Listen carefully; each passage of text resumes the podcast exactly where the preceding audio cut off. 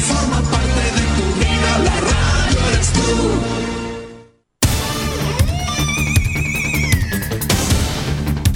Desde nuestro centro de noticias transmite la red informativa independiente del norte del país. Aquí comienza la edición de cierre de RCI Noticias. Estas son las informaciones.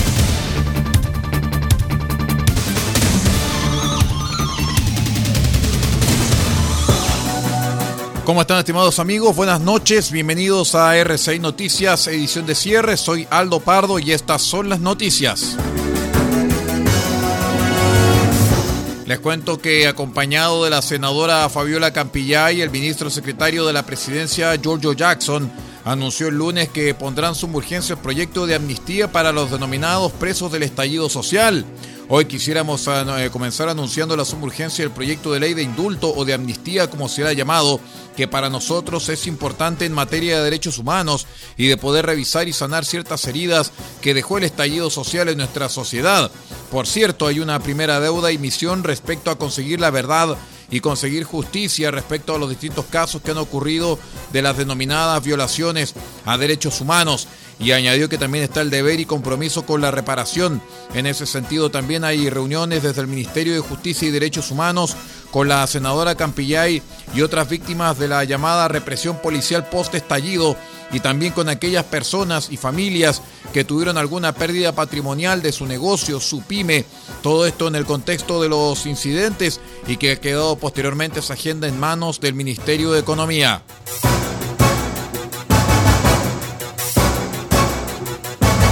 La ministra secretaria general de Gobierno, Camila Vallejo, tomó distancia del reciente debate que ha surgido sobre una posible tercera pregunta para el plebiscito de salida que apunta a que la ciudadanía tenga otra alternativa aparte de aprobar o rechazar la propuesta de carta fundamental que elabore la Convención Constitucional.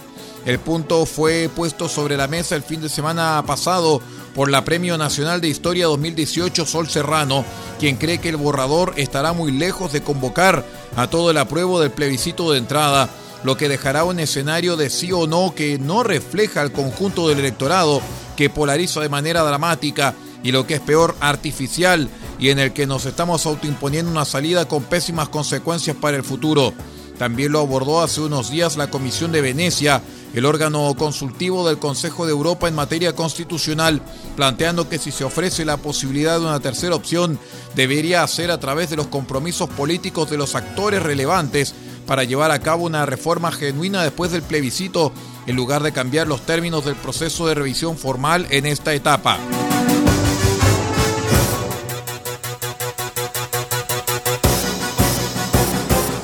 La alcaldesa de Santiago, Irací Hasler, anunció la creación de una mesa de trabajo con el fin de avanzar en medidas preventivas en materia de seguridad en el barrio República, donde las dos primeras semanas de clases se han denunciado repetidos asaltos, intentos de secuestro y ataques sexuales.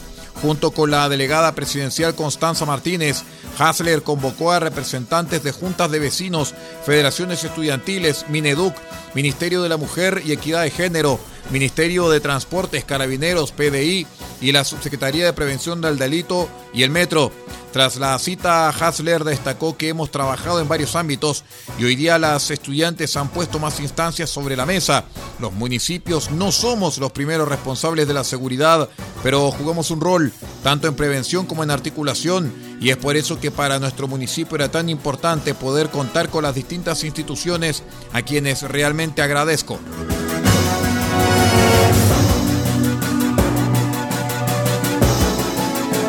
El ministro de Hacienda, Mario Marcel, anunció que duplicará subsidio al mecanismo de estabilización de los precios de los combustibles MEPCO para intentar contener el alza de la gasolina.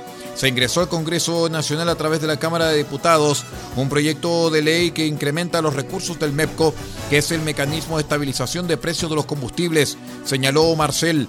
Este es un proyecto que se está ingresando con discusión inmediata porque los recursos que estaban disponibles de acuerdo a la legislación se han ido agotando y de no ampliarse esos recursos, los precios de los combustibles tendrían que subir significativamente en las próximas semanas, alertó el titular de Hacienda.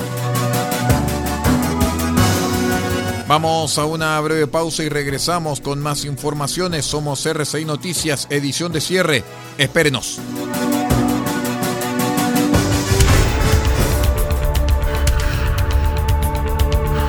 Estamos presentando RCI Noticias. Estamos contando a esta hora las informaciones que son noticia. Siga junto a nosotros. ¿Quieres sumar emoción a tus eventos deportivos favoritos y poner a prueba tu suerte en el mejor casino online de Chile? Ahora es tu momento. Regístrate en micasino.com con el código Atacama. Haz un depósito y doblas tu primer ingreso con el bono del 100%. Sí, doblamos tu dinero totalmente gratis. Además, cada mes sortearemos 10 millones de pesos para un afortunado entre los nuevos usuarios que realicen su primera apuesta en micasino.com. Y esto es todo gratis, como regalo de bienvenida. ¡Wow! ¿Qué estás esperando? Juega, diviértete, gana y sobre todo cobra. Así de sencillo es en micasino.com.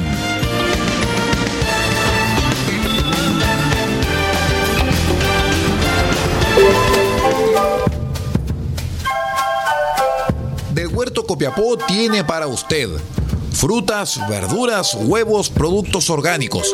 Un gran surtido en camino hasta su mesa. Estamos junto a ustedes de lunes a domingo de 9 a 14.30 y de 16.30 a 19.30 horas. No se puede ir del huerto sin su oferta, simplemente porque tenemos ofertas todos los días.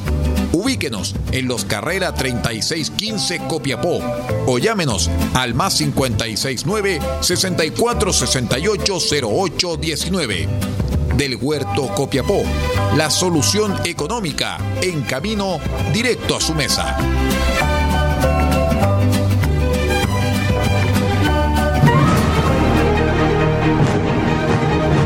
Escuche RCI Noticias, el noticiero de todos, en la señal internacional de RCW Radio Compañía en onda corta, desde los 3.495 kHz, banda de 85 metros, 6.925 kHz, banda de 43 metros, 7.610 y 7.710 kHz, banda de 41 metros.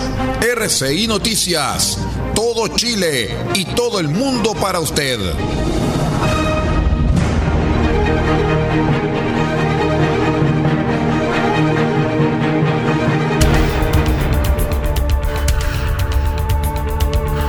Estamos presentando RCI Noticias. Estamos contando a esta hora las informaciones que son noticia.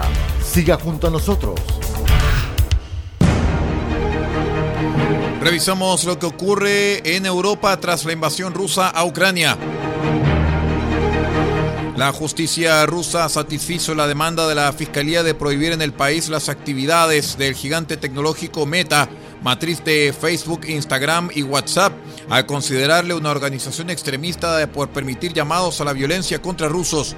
Queda prohibida la actividad de la multinacional estadounidense Meta Platforms de ofrecer las redes sociales Facebook e Instagram en el territorio de la Federación Rusa por actividades extremistas, señaló el tribunal de Berskoy en un comunicado en Telegram.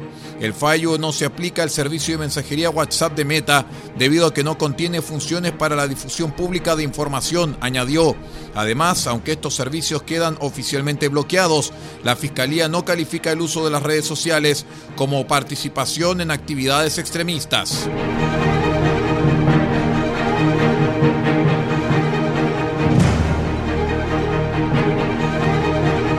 Decenas de niños tumbados sobre las camas, agitando juguetes o con las miradas perdidas en sus cuidadoras. Los huérfanos ucranianos de Kovel, ahora refugiados en un antiguo edificio de la ciudad polaca de Lodz, todavía creen que su huida de la guerra de Ucrania fue un juego. Salieron del orfanato ucraniano junto con tres cuidadoras con los ojos vendados para jugar en la vida real a una versión del escondite que habían practicado durante un par de días.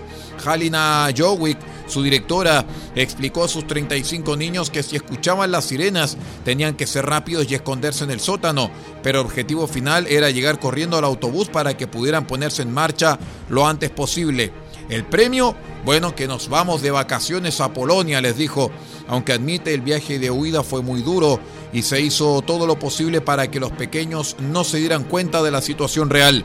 El viaje en realidad tenía el objetivo de ponerlos a salvo fuera del territorio ucraniano porque las fuerzas de Vladimir Putin estaban intensificando los bombardeos. El viaje duró en total casi ocho horas, pero al llegar a la frontera tuvieron que cruzar a pie hacia Polonia y lo hicieron con otro grupo de huérfanos que también habían huido de otro centro.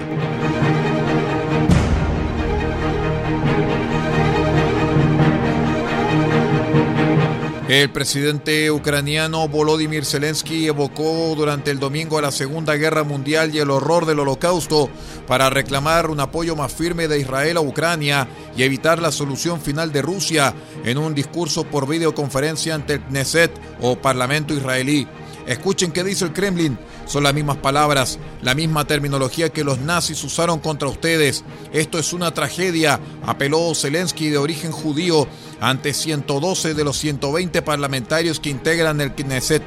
El presidente ucraniano reclamó a los legisladores israelíes que exijan al gobierno acciones más contundentes, como prestar asistencia militar a Ucrania, incluyendo munición y el eficaz sistema antimisiles cúpula de hierro, e imponer sanciones contra Rusia, algo que Israel aún no ha hecho para no arriesgar la delicada alianza geoestratégica que mantiene con el Kremlin en Siria.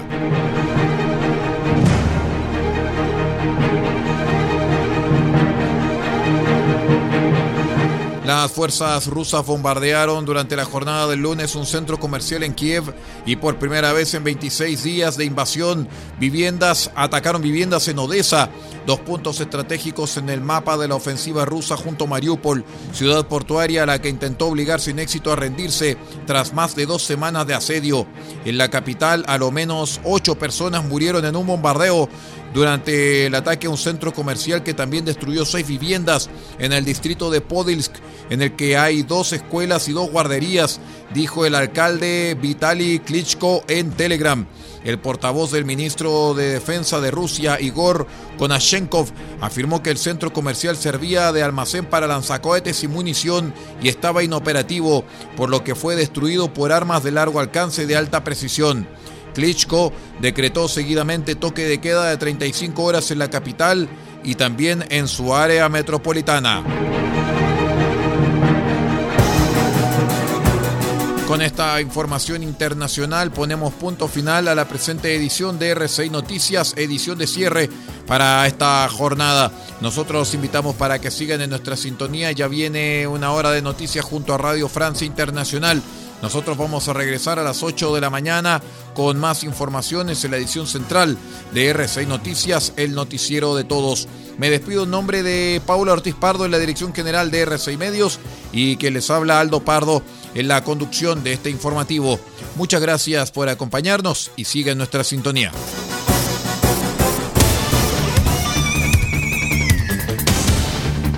Usted ha quedado completamente informado.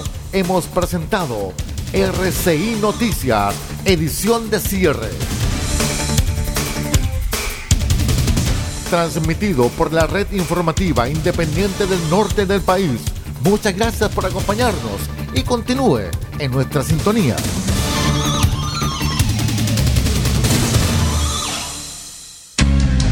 Lo que escuchas cada día con tus penas y alegrías, tus recuerdos más queridos, la radio eres tú.